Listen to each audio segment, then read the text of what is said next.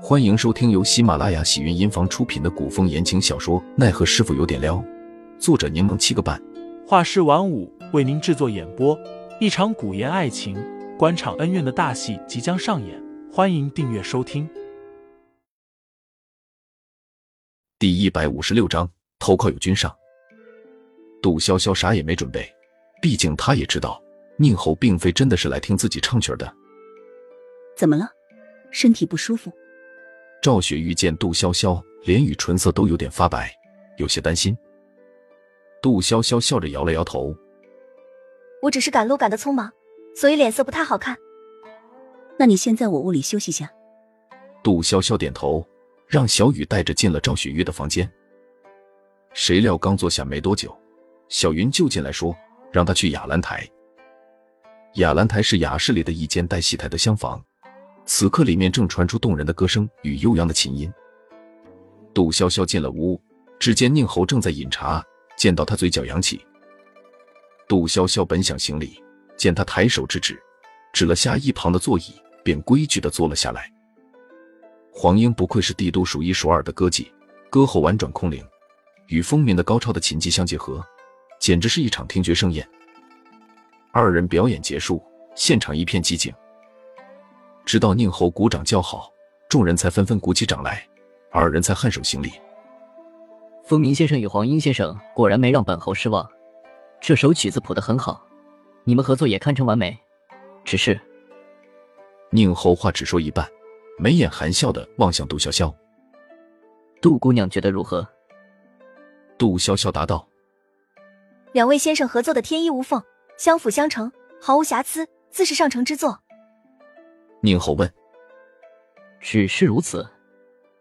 杜潇潇暗中咬牙，这是非要提出点意见，自己不得罪人，让他去得罪人啊！杜潇潇笑了笑：“在我看来，这首曲子不同凡响，日后定会成为传世佳作。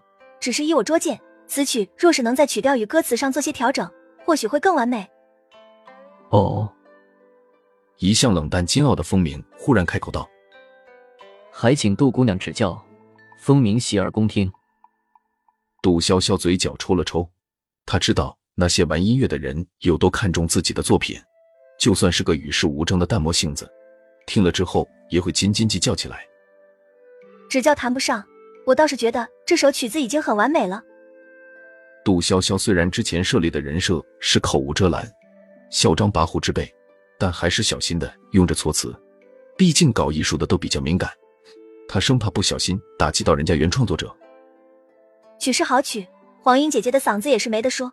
不过我这个人天生乐观闹腾又俗气，喜欢的都是些欢闹的俗曲。这首歌曲确实很好听，但过于悲伤了些，所以我才说做些调整变好了，再改的欢喜积极几分。杜潇潇话说的诚恳，还自黑了一把，人家倒也计较不起来。杜潇潇继续说道：“想必宁侯觉得此曲有所欠缺。”也是因为宁侯更为喜爱大气磅礴、铁血震撼的曲风吧？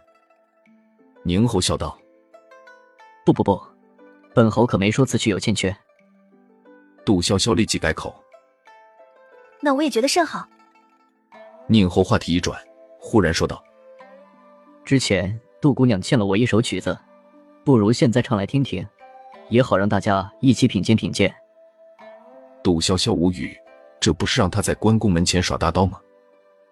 侯爷，珠玉在前，我这块砖就不要在此献丑了吧。宁侯笑道：“杜姑娘性情豪爽，怎还害羞上了？”插科打诨、撒娇耍泼是杜潇潇的必杀技。她一介女流，身份低微，不怕丢人。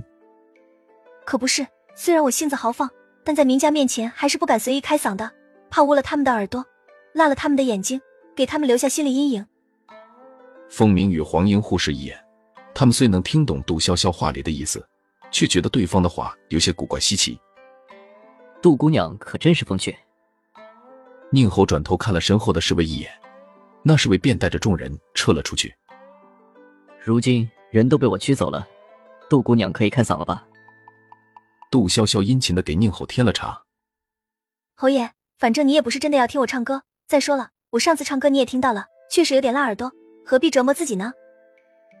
你怎知我不是来听你唱歌的？